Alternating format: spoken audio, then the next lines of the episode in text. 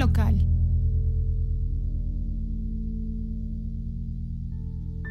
¿Qué tal? Soy Daniel Arellano, editor de frentelocal.com. Estoy aquí en el Café Etrusco que nos da permiso para grabar nuestro podcast con Marc Andre. Andre, Hola, muy buenas tardes, Dan. ¿Cómo estás? Un gusto estar nuevamente con el público y contigo compartiendo un café en una bella tarde de domingo. Sí, sí, es, es, es un domingo, la gente está paseando en bicicleta, hay sol y, y, y, al parecer a, a, nosotros nos molesta todo, André. ¿Por qué estamos de malas? Pues uh, mira, todavía no sé, pero pues, motivos sobran siempre. buena observación. Y continuando con el optimismo, Aníbal, eh, a, un paso de la dictadura científica y médica, ¿vale la pena seguir hablando de música? Siempre, siempre, Dani. De hecho, yo te iba a proponer un apartado precisamente de conspiración dentro del programa. Más adelante veremos cómo lo incorporamos o se desarrolla, pero seguro va a dar mucho de qué hablar. Y, bueno, lo decimos de broma, pero realmente es muy importante por los tiempos que vivimos, ¿no?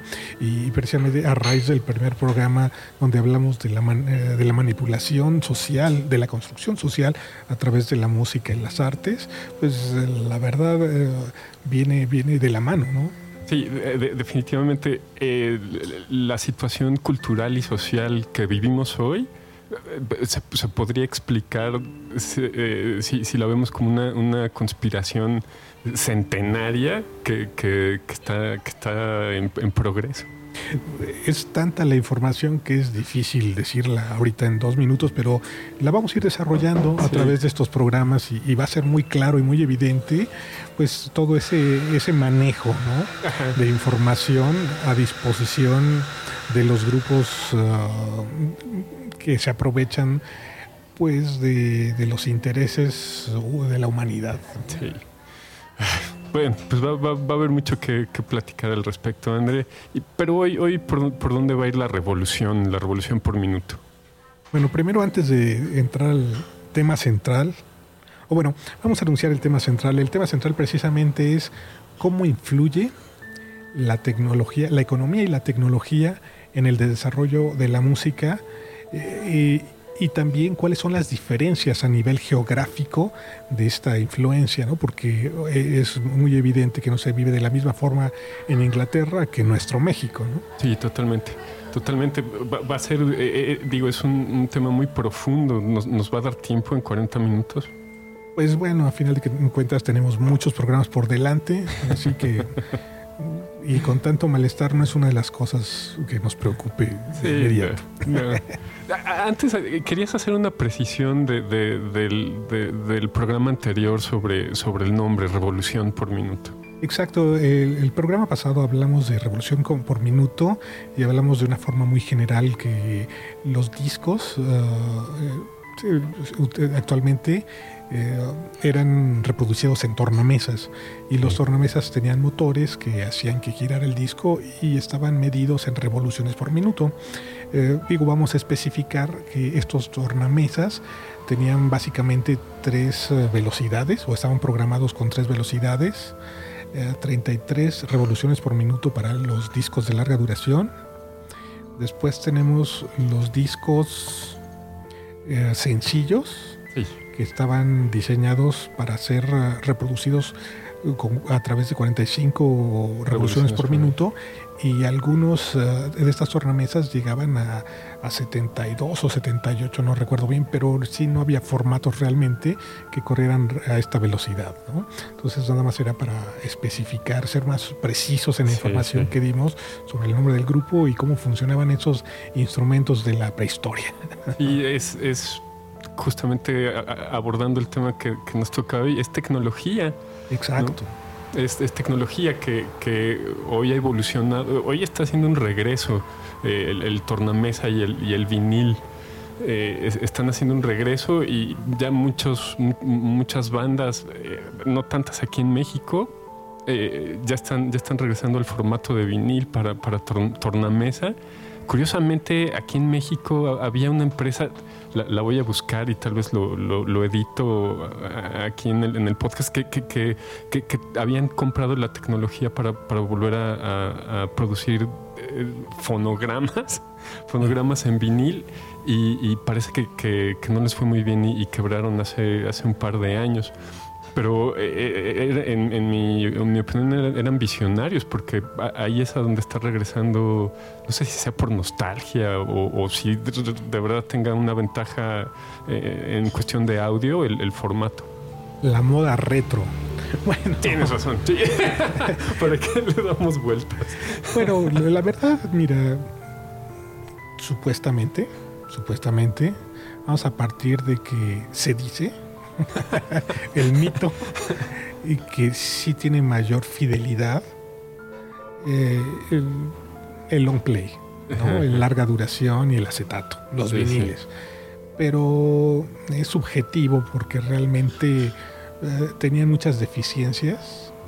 Eh, la aguja, la aguja se desgastaba igual que el láser de los CDs pero esta con mayor facilidad se brincaba, los discos se desgastaban con mayor facilidad y si no tenías una buena tornamesa con unas buenas bocinas,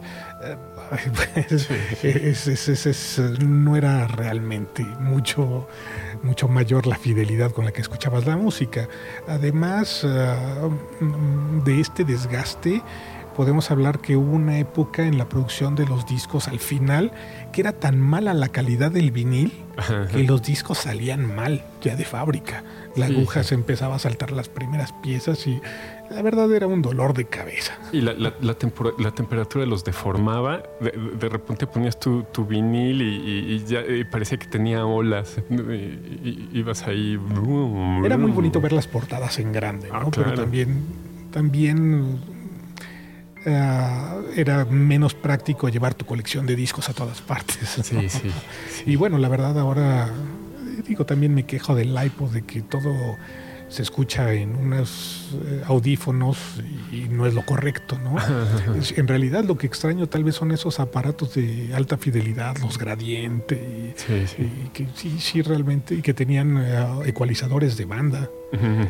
porque ahora también los que venden ya vienen con cuatro ecualizaciones muy, muy feas. Sí, sí. Y son, parece de utilería, ¿no? Es un pedazo de plástico que nada más te dice Hall, concerto, ah, rock, pop, y rock, jazz, jazz, y, reggae.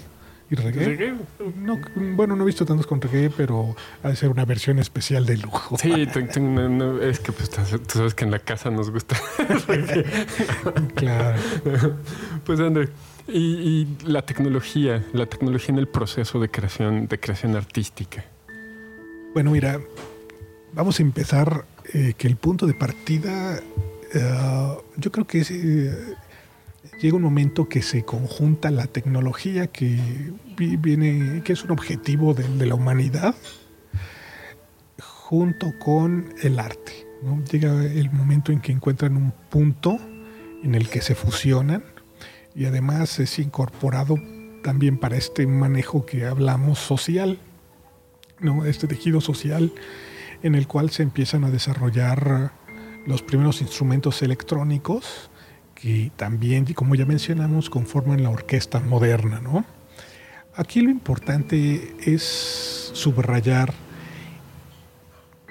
de dónde viene la tecnología, cómo se transforma en música y al final y, de una última instancia la distribución de estos medios para que llegue al público. Bueno, podemos hablar que estos instrumentos se originan eh, en Inglaterra, la mayoría, eh, y en Estados Unidos, que son los países que tienen economía va de la mano con el conocimiento, que también indica, eh, eh, implica una inversión. Entonces tú tienes un conocimiento, una tecnología aplicada a la música y son estos los países donde se conforman estas orquestas porque tienen de primera mano la información, el acceso a, las herramientas, porque tienen la infraestructura también de fabricación. Sí, Pues hay un, laboratorio que experimenta y hay una fábrica de producción.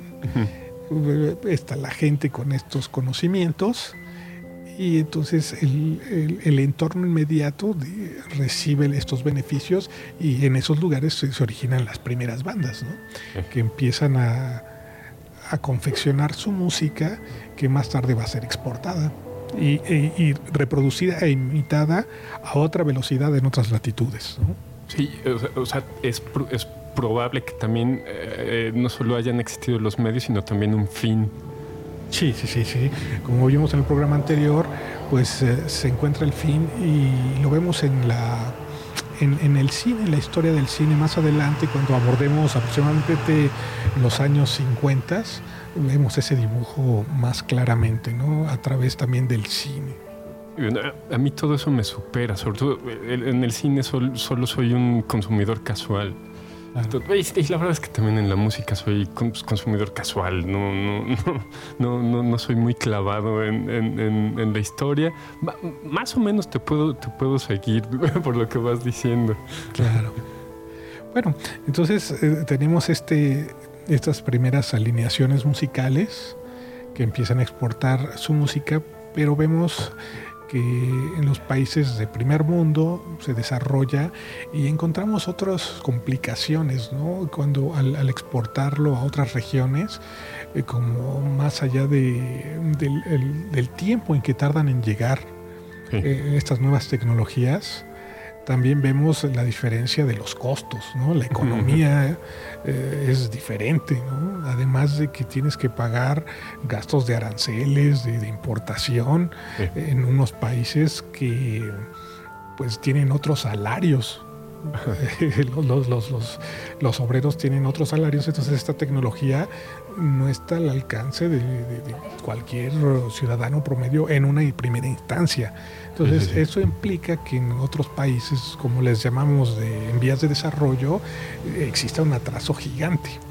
Sí, e, e, es, curioso porque si ves documentales de, bandas inglesas o, eh, digamos, por ahí de los 60 o, o, bandas estadounidenses de, la misma época, eh, eh, todo el mundo te, platica lo que significó para ellos tener su primer instrumento. Yo acabo, acabo de ver un documental de Rush y Geddy Lee hablando sobre su primer bajo.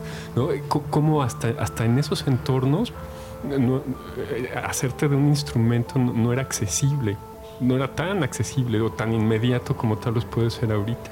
Claro. No, y además eh, debemos de sumar otros factores como son el idioma y la cultura que se vuelven barreras realmente muy grandes y difíciles de sortear a la, hora de entender y de reproducir la música, que crea fenómenos muy interesantes que desenvuelven más tarde en otras manifestaciones, pero sí a un costo de tiempo muy, muy importante. más o menos te voy siguiendo. Lo que estás diciendo es que, eh, que eh, en el proceso influyen tanta, tantos factores que aterrizando en, en, nuestra, eh, en nuestras circunstancias y como, mexicanos, eh, era todavía más complicado eh, tomar la decisión de, hacer y dedicarse a producir música. Bueno, aquí lo que tenemos en conclusión es que el desarrollo de la música se vive de diferentes formas y en diferente magnitud. y ah, es evidente, evidente eh, el retraso social que tenemos, no nada más en nuestro país, hablamos en todos los países de América Latina o tal vez sea en Asia, que se han ido nivelando y ha habido puntos muy interesantes donde casi se, alcanza eh, los niveles de, desarrollo. Es muy interesante porque sí ha habido exponentes que en corto tiempo logran llegar, casi igualar, ¿no? El ponerse al día. Sin embargo, aquí entra también esa teoría de manipulación muy interesante que te digo, podemos comparar a través del cine, ahorita lo vamos a hacer en unos momentos, eh, donde también se ve una manipulación y cómo se se perpetra un retraso de forma deliberada en esos desarrollos. ¿eh? Sí, sí, sí.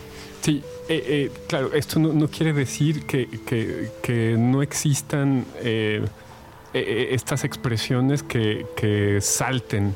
¿A qué me refiero? Por ejemplo, Santana, ¿no? que, dentro de su, su realidad de repente tienen las posibilidades de, brincar a, un, mercado mayor y, convertirse en, una leyenda antes y, ahora, ¿no?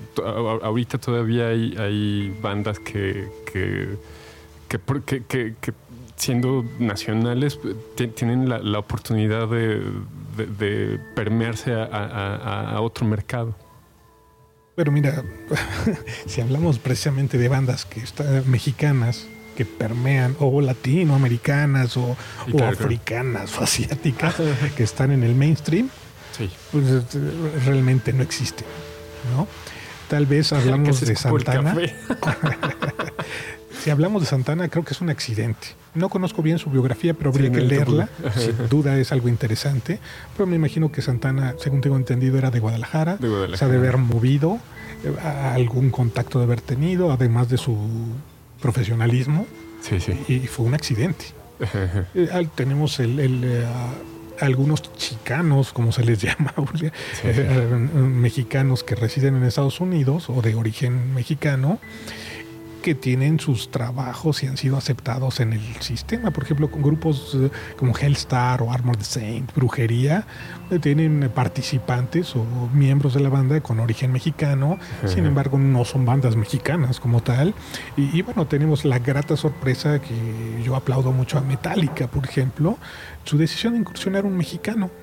O alguien de origen latino Que, que, rompe con, con todos esos esos ejemplos que a veces tenemos raciales muy de, mal gusto, ¿no? Sí, sí, bueno, es que eh, Robert Trujillo es un, es un virtuoso. Eh. él, es un virtuoso del bajo y, es lo que estaba pensando eh, cuando estaba esperando aquí antes de que llegaras, que, que Digo, en, cuestión de, bueno, es, un paréntesis largo, en cuestión de las restricciones sanitarias que nos están poniendo, eh, los que terminan siguiéndolas somos los que, los que necesitamos, eh, eh, vamos, que no estamos tan establecidos en cuestión laboral o algo así, para, para, como para poder evadirlas. ¿no? Los que sí están establecidos son, son a los que no les puedes poner condiciones. Y, esto viene a cuenta un poco de, Trujillo, porque él, vamos, él, él eh, devastó a, la competencia. O sea, él, él, así solito, su energía, su talento. No, no, sé qué tienen. Bueno, tú sí has de saber porque tú también lo tienes en las manos. Así que. que... Dedos, uñas. no, pero no es justo, ustedes tienen más dedos. en fin, continúa, André, continúa. Bueno, también me parece que los de Quiet Riot, por ahí Carlos Cavazo, me parece era mexicano. digo, hay, y, Alderete, el otro era Alderete, el bajista. Alderete. ¿Alderete? Eh, no, ese era Rudy Sarso. Rudy Sarso, tienes razón, tienes razón. Pero, bueno, o sea, al final de cuentas, yo creo que gente talentosa hay en todo el mundo, ¿no? Sí, sí. Eh, lo que sí, no, no hay mercado en todo el mundo, ¿no? Ni infraestructura. Ahora, bueno, viendo precisamente el avance de la tecnología es, es, es, es, importante porque muchas veces la tecnología impulsa a los grupos. Después de esta época de los instrumentos, nace también el fonógrafo además de que surge el radio como un medio para la distribución de la música, el fonógrafo marca una época muy importante donde se puede grabar la música. Entonces la música ya la puedes transportar.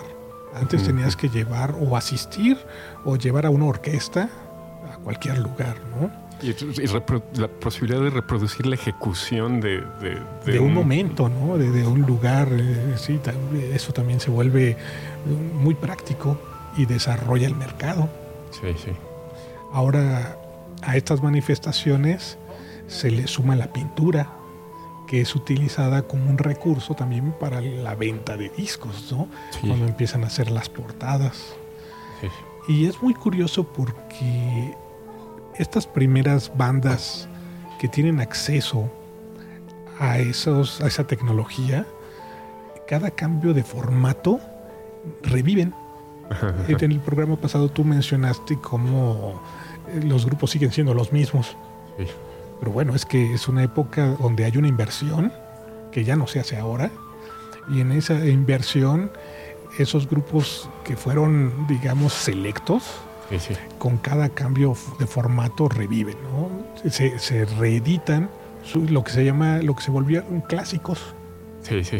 Entonces tenemos un periodo eh, muy largo de la vida de Long Play. No sé exactamente en qué año surge, pero si, si, fue de los 30 o 40 a los 70 80 son 40 años mm, de mucha producción, de mucho crecimiento, mucho avance musical bajo este formato. Sí. Después cambia a los cartuchos que nunca llegaron a América Latina y a cassette. Entonces yo sí llegué a tener amigos que tenían toda su colección de disco de Kiss y cuando aparece el cassette pues, la vuelven a comprar en, el formato, en formato de cassette, ¿no? que también tenía, tenía ventajas y desventajas a comparación de, del acetato, eh, porque la cinta de repente se, se atoraba. ¿No? Se la comía tu reproductor y quedaba inservible, pero era transportable, no se maltrataba tanto como el, vinil, no se rayaba, se desgastaba, pero igual que el vinil, pero sí era muy diferente el funcionamiento. Eh, este formato creo que duró pocos años, no, no, no tuvo tanto auge, aunque sí hay mucha discografía grabada, porque pronto vino el CD pero bueno, me estoy saltando mucha, mucha información en este, en este cambio que estamos hablando, ¿no? Porque precisamente es eh, a diferencia, si hacemos la analogía de cómo se vivía la tecnología y la música en Inglaterra, a comparación de México, vemos que en México, y podemos hablar de una introducción a este género y cómo llega la, la, nueva música, los nuevos grupos a través de los canales principales, a través de Televisa, precisamente con, eh, con, con, haciendo una copia, una, una emulación en español, curiosamente, algo que muchos años más tarde se volvió eh, la gran aportación española y argentina del rock, en, del rock en español, que en realidad existía desde los 50 con Angélica María, cosa, eh, Enrique Guzmán, Los Carrión, Alberto Castro, que en realidad además eran una copia hispana de los, del, modelo musical sajón. Sí, pero, pero una, una copia, copia, copia. Exacto. Eh, de hecho, también no había mucho desarrollo musical, ¿no? Eh, Entonces eh, tenías dos velocidades, el rock and roll y el blues, que era el mismo círculo armónico a diferente velocidad. los artistas a los que te refieres es, es, lo que le llaman la época del fusil, que literalmente eran las mismas canciones, este, con una traducción al español, y, pero la música, la base era la misma y cuando podían tratar los mismos temas los trataban, pero básicamente era eso. Exacto, era una copia, total, ¿no? no había desarrollo. Ya hablamos, por ejemplo, ahorita de la pintura, cómo se incorpora el, arte de la pintura sobre los discos, ¿no? En este punto podemos hablar también que nos encontramos en los años 50, 60 que es, eh, va a la par con la época eh, dorada del cine a nivel mundial.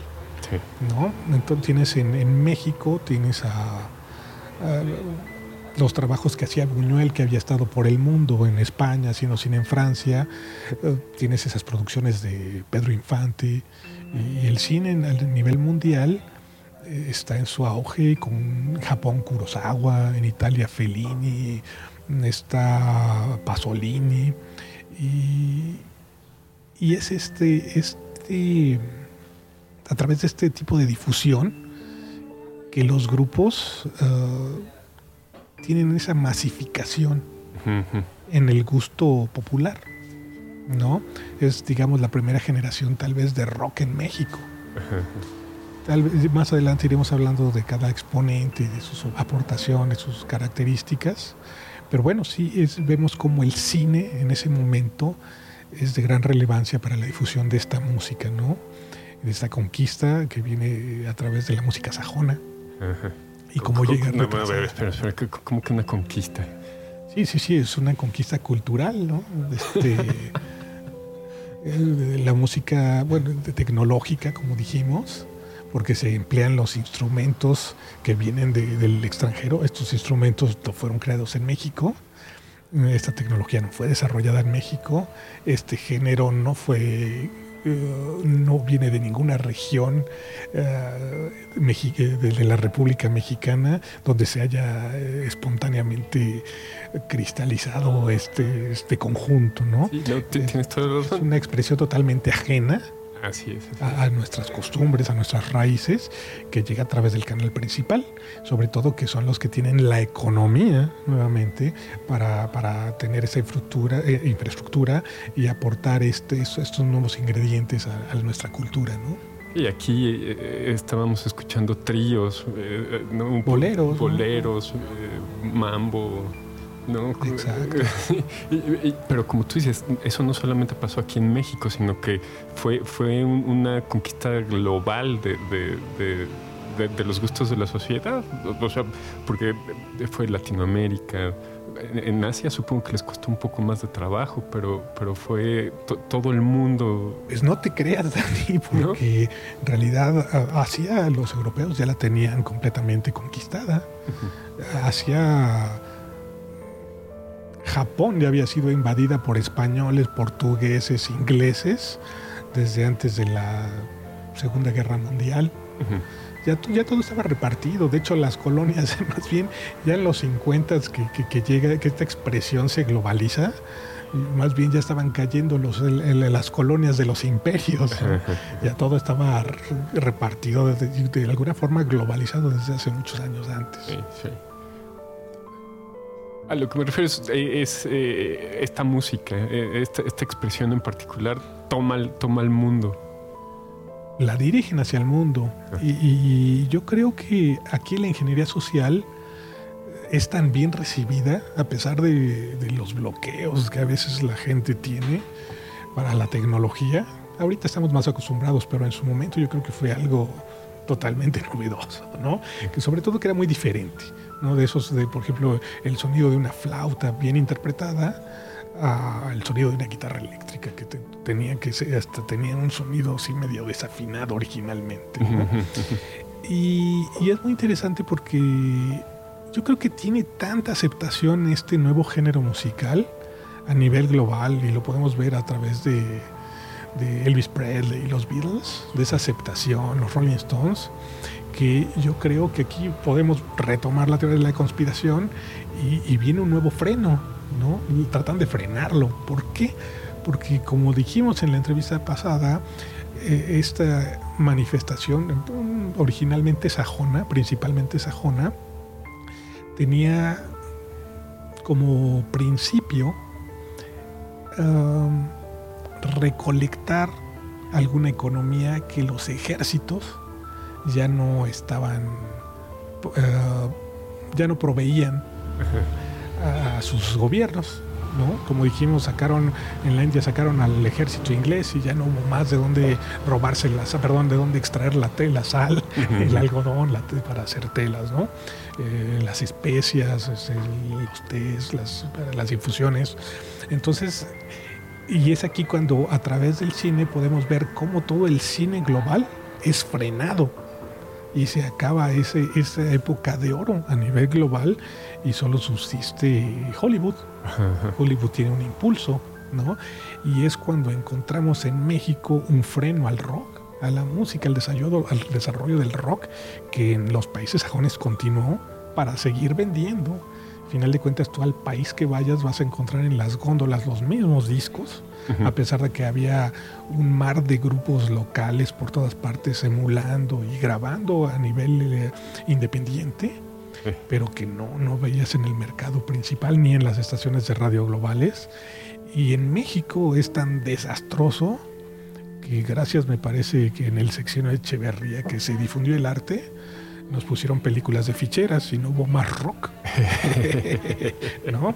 Entonces, para que tú te identificaras con Lagunilla Mi Barrio, eh, las ficheras, uh, el Milusos, ¿no? Fue el cine que nos dejaron en los ochentas, Valentín Trujillo, Mario Almada, eh, frenando y dándole un espacio y nueva vida a estas expresiones sajonas y a, esa corriente musical. ¿no? Prácticamente estuvo vetado eh, este género en México, o las puertas estuvieron cerradas para su desarrollo a nivel interno.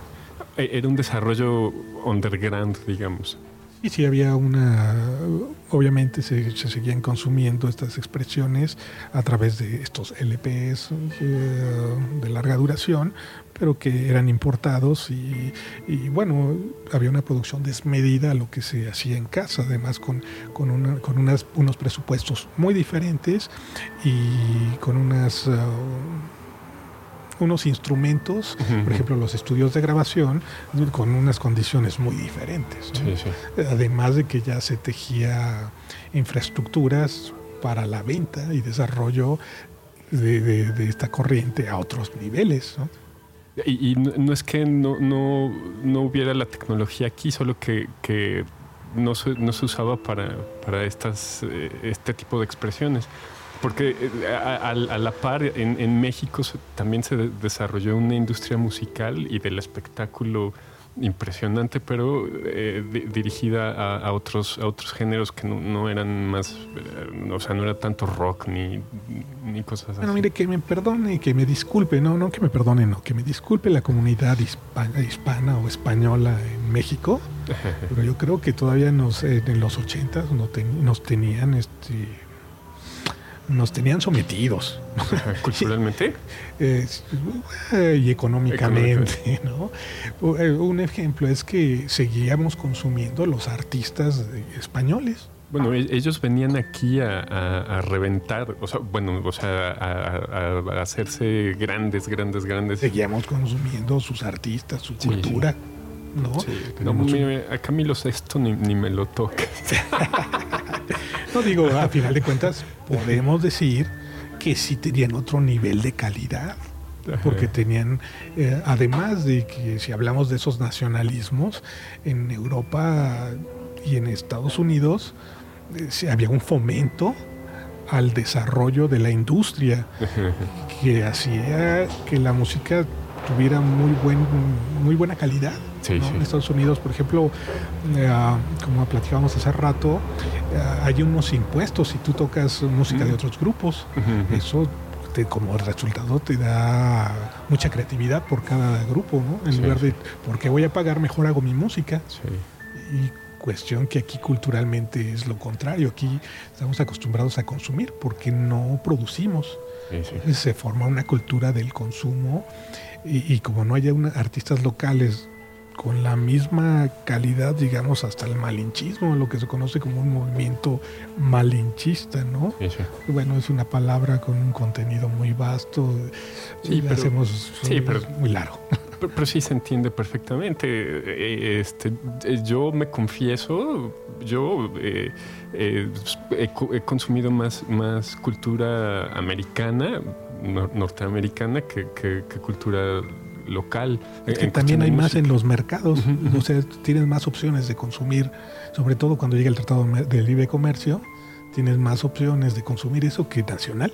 Exactamente, porque además son, son productos eh, o sea, los productos culturales que llegan aquí son productos redondos, o sea, profesionales, bien producidos, muy bien pensados. Eh, eh, este, uno como, como productor de, de contenidos que, tiene que, competir con eso, bueno, pues es hasta más, más difícil, empezando por, por, la, por la educación. O sea, eh, eh, uno no tiene el mismo tiempo para, para dedicarle a, aprender un, un, instrumento, un oficio, que, que, que, alguien que, tiene todas las condiciones para, para hacerlo. Claro. Y bueno, a este punto llegamos, vamos con otro ejemplo muy práctico el éxito de Michael Jackson. Aunque Michael Jackson obviamente ya poseía un talento muy, interesante. Sin nato. Sin nato y, tenía el apoyo de la familia que tenía un currículum ya muy fuerte, estaban muy bien establecidos en el mercado americano. Eh, realmente cuando él se lanza como solista, tiene el impulso del, del, VHS o de los videos. Entonces llega la tecnología, perdón, ni siquiera VHS, beta. beta. Llega la tecnología del, del, video como un refuerzo visual a la, música. Esto hace que despliegue, despegue Michael Jackson a niveles y toda su generación posterior. El, el, el video les da una fuerza impresionante, Madonna, Cindy Lauper, ¿no? Que no tenían los artistas mexicanos o, no con la misma fuerza o impulso que los artistas sajones, ¿no? además que aparece, como es, es, muy comercial y está al alcance pues, de, un gran margen de, la población, eh, todo el mundo compra su video como una novedad, una videocasetera beta, a lo mejor existieron otros formatos antes, no recuerdo bien, pero a nivel comercial era la, beta. Y solo tenías tres opciones. Comprabas el de Rambo, el de Mad Max y el de Michael Jackson. Y, esto posteriormente, con la llegada de los nuevos formatos, se reedita. ¿no? se reedita, dices, bueno, ya está en el VHS de el beta de Michael Jackson, pero ahora lo vamos a. Ya no hay beta, ya, ya cambiamos a VHS. Y, ya mi beta, mi videocasetera beta ya no funciona. Entonces ya no puedo ver mi video. Voy a tener que comprar la VHS y qué video compro. Pues el primero que reeditan es el Michael Jackson. Entonces le alargan la vida Michael Jackson como artista y muchos otros, ¿no? y, esta historia se repite en cuanto llega el, CD, eh, con el DVD y después el Blu-ray. Sí. Entonces ahí vemos eh, un claro, una clara intervención de, la tecnología en la vida de, la música, de los, del desarrollo de la música y la vida de los artistas. ¿no? Sí, sin embargo, las audiencias seguimos, seguimos ávidas de, consumir productos culturales. Bueno, aquí yo creo que eh, se llama la cultura del ocio, ¿no? que bueno, al final de cuentas también la tecnología ha impulsado las artes. Y, las nuevas formas, vamos más adelante, vamos rápido a Internet. La Internet, eh, si algo ha impulsado es la música. Eh, eh, vienen nuevas plataformas, ¿no? Como el primero aparece Netscape, me parece, que es compartir música a través de las redes, de la Internet. Y después tienes las plataformas de almacenamiento, como era Megaupload, este, RapidShare, Mediafire, y que actual, actualmente bueno, ya con un bajo un significado y dando una educación muy diferente a las nuevas generaciones, tienes los, las plataformas de, streaming, ¿no? Ah, ¿Cómo se llaman? Spotify, iTunes. Sí, Deezer. Platicando con, con, con eh, mis amigos del, del, otro podcast de ensamble, eh, eh, ellos, ellos son, son más jóvenes que yo, como por 13 años. Y, de repente hablan de, sobre todo el streaming a mí no, no yo no lo uso. Igual ya porque, porque estoy... Eh, o sea, ya no me interesa conocer nuevas tecnologías, que, que, debería de hacerlo. Pero, pero sí, eh, ellos me, platican de, de, un montón de... Pues, pues como, si, como conductas, conductas que, ellos ya tienen, que yo no tengo y que no me interesa tener. O sea, yo, yo sigo, este, vamos, no, me sigo pasando cassettes con mis amigos, ¿no? Pero, pero accedo, accedo a la música tal vez por YouTube, este, así música nueva. Eh, me meto en foros donde me recomiendan discos, por ahí me, me pasan una liga. Sí, mi, descubrimiento musical, que, curiosamente e, este es el, ejercicio que me. el, ejercicio final que, me interesa. Mi, descubrimiento musical. Eh, eh, está, está, está muy remetido, o sea, muy con, muy limitado a, algunas, algunas conductas. Y, sí me interesa, sin embargo, sí me interesa seguir, seguir descubriendo música. Pero hay mucha gente que no le interesa, ¿no? que, está muy bien eh, muy cómodo con, con, lo que llega del de, radio comercial. Eh, o sea, ahorita estamos en radio, estamos oyendo reggaetón, estamos oyendo norteñas, estamos oyendo eh, este pop pop en, inglés, así muchísimo. Eh, un poquito de, lo que yo le digo rock rosa, que son. que son, que son este, no sé, eh, Natalia Lafourcade, Sariñana y, y, esa, esa, esa, música que, que no, solo, no, eh, no, solo es de, chicas, sino, sino también hay chicos haciendo, haciendo esa música. Y, que, claro, no a todo el mundo le interesa conocer música nueva mí sí me interesa porque eh, me gusta la música, ¿no? Y entonces, eh, ya, como, como, para, como para redondear el, programa, te repito la pregunta. en, estos tiempos de, que, parece que, eh, reunirnos, reunirnos como multitudes, en, audiencias con multitudes, eso está desapareciendo. ¿no? Este, eh, ¿qué, nos dice la tecnología? Mira, realmente es una pregunta, nuevamente mi respuesta es muy compleja, que yo preferiría dejarla para un siguiente programa. ¿Por qué? Porque es un fenómeno de cómo se, cómo se escucha hoy la música y cómo se interpreta socialmente a través de las nuevas generaciones. ¿sí? Y es un salto muy grande. Entonces yo, yo, yo, yo, yo te invito a que hagamos otro programa especialmente para esa, para responder esa pregunta, ¿no? Sí, creo que sí. Y porque sí es muy, muy interesante, sobre todo eh, ya estamos entrando en los terrenos actuales, que es muy importante ver cómo funcionan, el efecto social y la dirección hacia la que vamos. Sí, perfecto, André.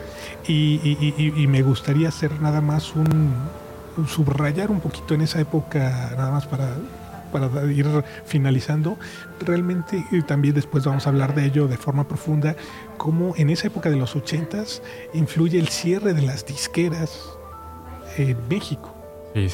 Porque viene un cambio tecnológico y la oportunidad que habían abierto los, la música en España y en Argentina, conocida como, como rock en español, abrió en las disqueras una oportunidad, la primera oportunidad realmente para algunos grupos mexicanos, que son contadas, 20 grupos, y que desafortunadamente fue tan corto el periodo que no alcanzó a despegar, porque en cuanto se abrió esa ventana, se cerró al acabarse la industria del vinil.